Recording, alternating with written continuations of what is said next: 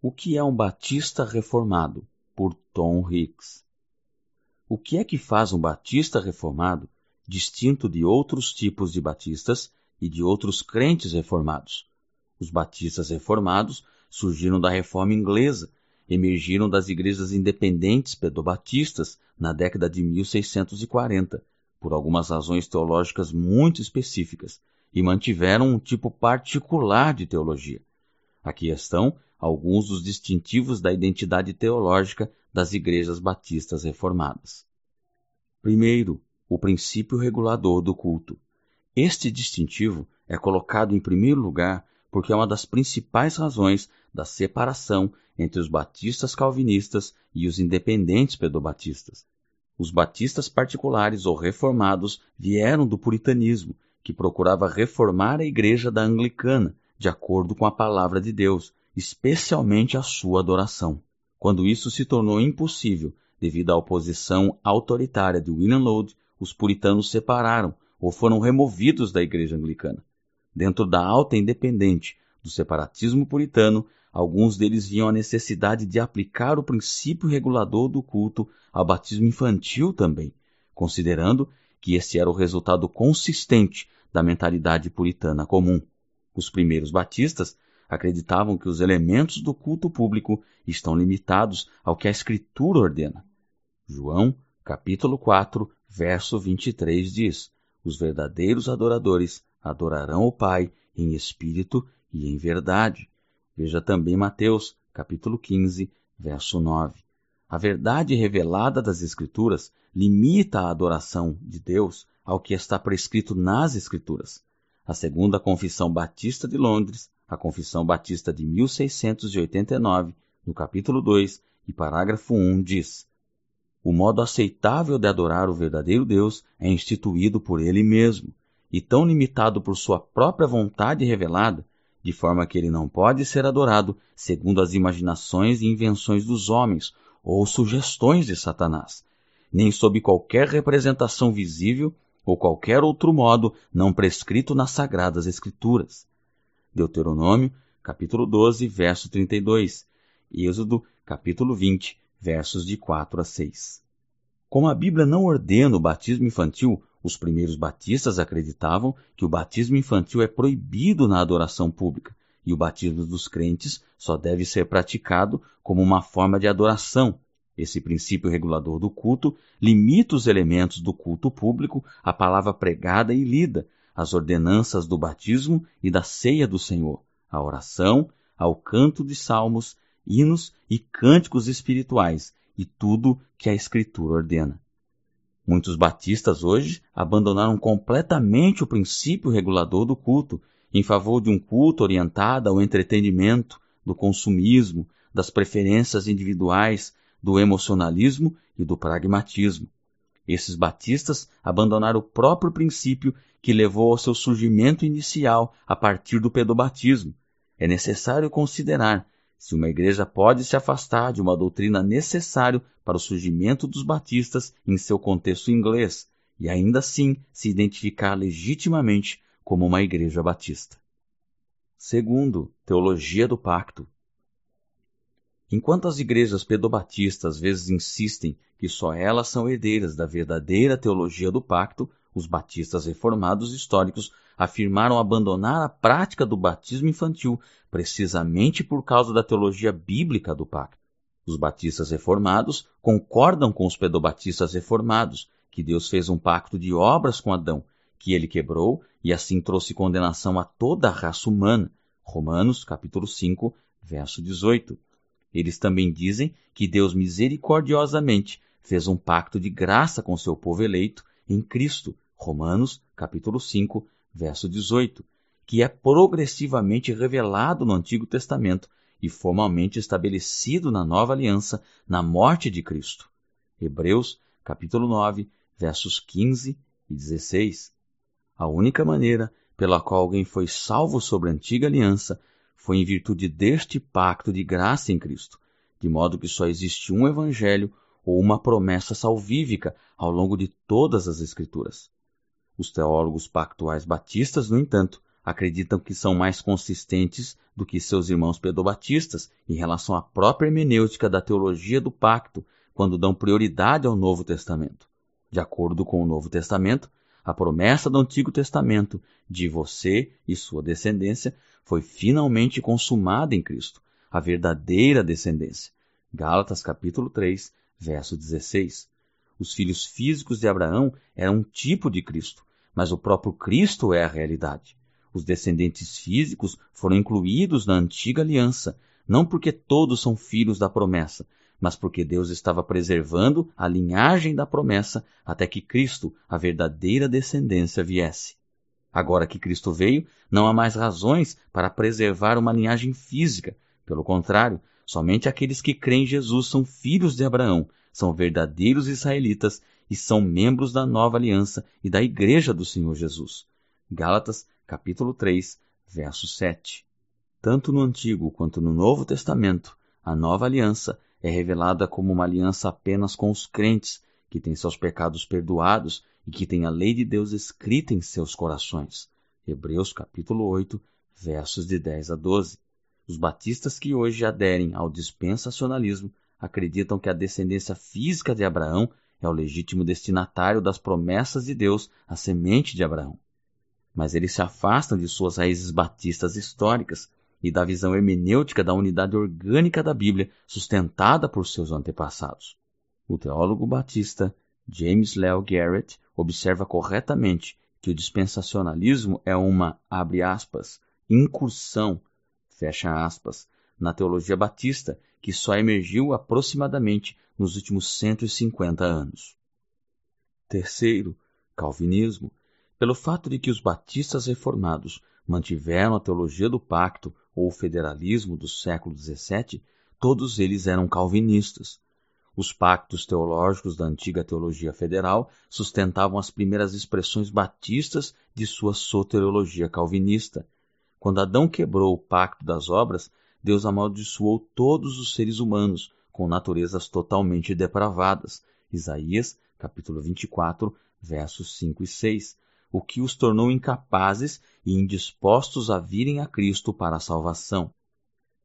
Mas Deus não deixou a raça humana morrer em pecado. Antes, na eternidade, Deus escolheu incondicionalmente um número definido de pessoas para a salvação e fez um pacto de redenção com Cristo sobre sua salvação. Isaías capítulo 53, capítulo 54, verso 10, Lucas capítulo 22, verso 29. Na plenitude dos tempos, Cristo veio ao mundo e obedeceu ao pacto da redenção, cumprindo os termos do pacto de obras que Adão quebrou. No pacto da redenção, Jesus cumpriu perfeitamente a lei de Deus, morreu na cruz expiou os pecados de seu povo escolhido e ressuscitou dentre os mortos, tendo assim efetivamente garantido a salvação para eles. Hebreus, capítulo 9, verso 12. Deus fez um pacto de graça com seu povo eleito. Gênesis, capítulo 3, verso 15. Hebreus, capítulo 8, versos 15 e 16, no qual ele aplica todas as bênçãos da vida merecidas por Cristo no pacto da redenção, o Espírito Santo une misericordiosamente o povo escolhido de Deus a Cristo no pacto da graça, dando-lhes as bênçãos da vida adquiridas pela vida e pela morte de Cristo. Deus os atrai irresistivelmente para si mesmo em seu chamado eficaz. João capítulo 6, verso 37. Dá-lhes um coração vivo. Ezequiel capítulo 36, verso 26. Uma fé viva e arrependimento. Efésios capítulo 2, versos 8 e 9. Atos capítulo 11, verso 18. Um veredito da justificação da vida. Romanos capítulo 3, verso 28.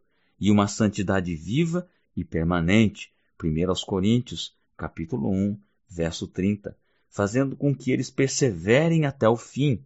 1 aos Coríntios capítulo 1, verso 8. Todas essas bênçãos da vida são os méritos de Jesus Cristo, adquiridos no pacto da redenção, aplicados no pacto da graça. A doutrina dos pactos é o solo teológico em que o calvinismo cresceu entre os primeiros batistas. Os batistas calvinistas hoje precisam recuperar a rica teologia federal de seus antepassados, para que as doutrinas da graça que redescobriram sejam preservadas para as gerações futuras. Quarto, a lei de Deus. Os batistas reformados acreditam que os Dez Mandamentos são o resumo da lei moral de Deus. Êxodo capítulo 20, Mateus capítulo 5, Romanos capítulo 2, versos de 14 a 22. Eles acreditam que, a menos que entendamos corretamente a lei, não podemos entender o Evangelho. O Evangelho é a boa notícia de que Jesus Cristo guardou a lei para nossa justificação, vivendo em perfeita obediência para ganhar a bênção da vida contida na lei e morrendo uma morte substitutiva para pagar a penalidade da lei. Mas o Evangelho não é apenas uma promessa de justificação. É também a boa notícia de que Cristo promete graciosamente dar o Espírito Santo ao seu povo para tirar sua iniquidade e torná-los cada vez mais obedientes à lei. Tito capítulo 2, verso 14 diz que Cristo deu a si mesmo por nós, para nos remir de toda iniquidade e purificar para si um povo seu especial, zeloso de boas obras. A segunda confissão batista de Londres capítulo 19, parágrafo 5 diz: A lei moral obriga para sempre a todos, tanto as pessoas justificadas como as demais, a obediência da mesma. Romanos capítulo 13, versos de 8 a 10. Tiago capítulo 2, verso 8 e versos de 10 a 12. E por isso, não apenas no que diz respeito à matéria nela contida, mas também no que diz respeito à autoridade de Deus, o Criador que a deu. Tiago capítulo 2, versos 10 e 11. Nem o Cristo no Evangelho de forma alguma abroga, mas antes confirma esta obrigação. Mateus capítulo 5, versos de 17 a 19, Romanos capítulo 3, verso 31. Portanto, enquanto os crentes justificados estão livres da lei como um pacto de obras para obter justificação e vida eterna, Romanos capítulo 7, versos de 1 a 6, deu-lhes a sua lei como um padrão de conduta ou regra de vida em sua santificação. Romanos capítulo 8, versos 4 e 7. A lei moral de Deus, resumida nos Dez Mandamentos, Romanos capítulo 2, versos 14 a 24, Romanos capítulo 13, versos de 8 a 10 e Tiago capítulo 2, versos de 8 a 11, incluindo o mandamento do Sabá, Marcos capítulo 2, verso 27 e Hebreus capítulo 4, versos de 9 a 10, é um instrumento de santificação na vida do crente. Os crentes descansam em Cristo para a sua salvação total. Cristo toma seus fardos de culpa e de vergonha, e seu povo toma sobre si o seu jugo de sua lei, e eles aprendem a obedecer com seu mestre, que é manso e humilde. 1 João, capítulo 5, verso 3 diz: Porque este é o amor de Deus, que guardemos os seus mandamentos, e os seus mandamentos não são pesados. Os batistas que se apegam à teologia da nova aliança ou aliancismo progressivo não têm a mesma visão da lei que a corrente dominante de seus antepassados batistas. Quinto, confessional. A maioria dos primeiros batistas, tanto na Inglaterra como na América, sustentavam a Segunda Confissão Batista de Londres, de 1677 e 1689. Embora certamente nem todos os batistas calvinistas subscreveram esta confissão, contudo, ela foi a principal influência entre os batistas na Inglaterra e na América após a data de sua publicação. Essa confissão, baseada na Confissão de Westminster, que é presbiteriana, e na Declaração de Savoy, congregacional, foi originalmente editada e publicada em 1677, mas formalmente adotada pelas igrejas batistas em 1689, depois que a perseguição na Inglaterra arrefeceu. Os batistas reformados históricos eram completamente confessionais. Eles não eram biblicistas. Biblicistas negam palavras e doutrinas não explicitamente declaradas na Escritura e negam que o ensino histórico da Igreja sobre a Bíblia tenha qualquer autoridade secundária na interpretação bíblica. Os primeiros batistas, no entanto, não acreditavam que os membros individuais da igreja ou pastores individuais deveriam interpretar a Bíblia divorciada do ensino histórico da igreja. Hebreus capítulo 13, verso 7. Eles acreditavam que a Bíblia por si só é suficiente para a doutrina e para a prática, mas também acreditavam que a Bíblia deve ser explicada e lida à luz da tradição interpretativa da igreja. 1 Timóteo, capítulo 3, verso 15, que usa palavras que não estão na Bíblia. Atos capítulo 2, verso 31 é uma refutação do biblicismo, já que o Salmo 16 é explicado com palavras que não estão usadas nesse salmo.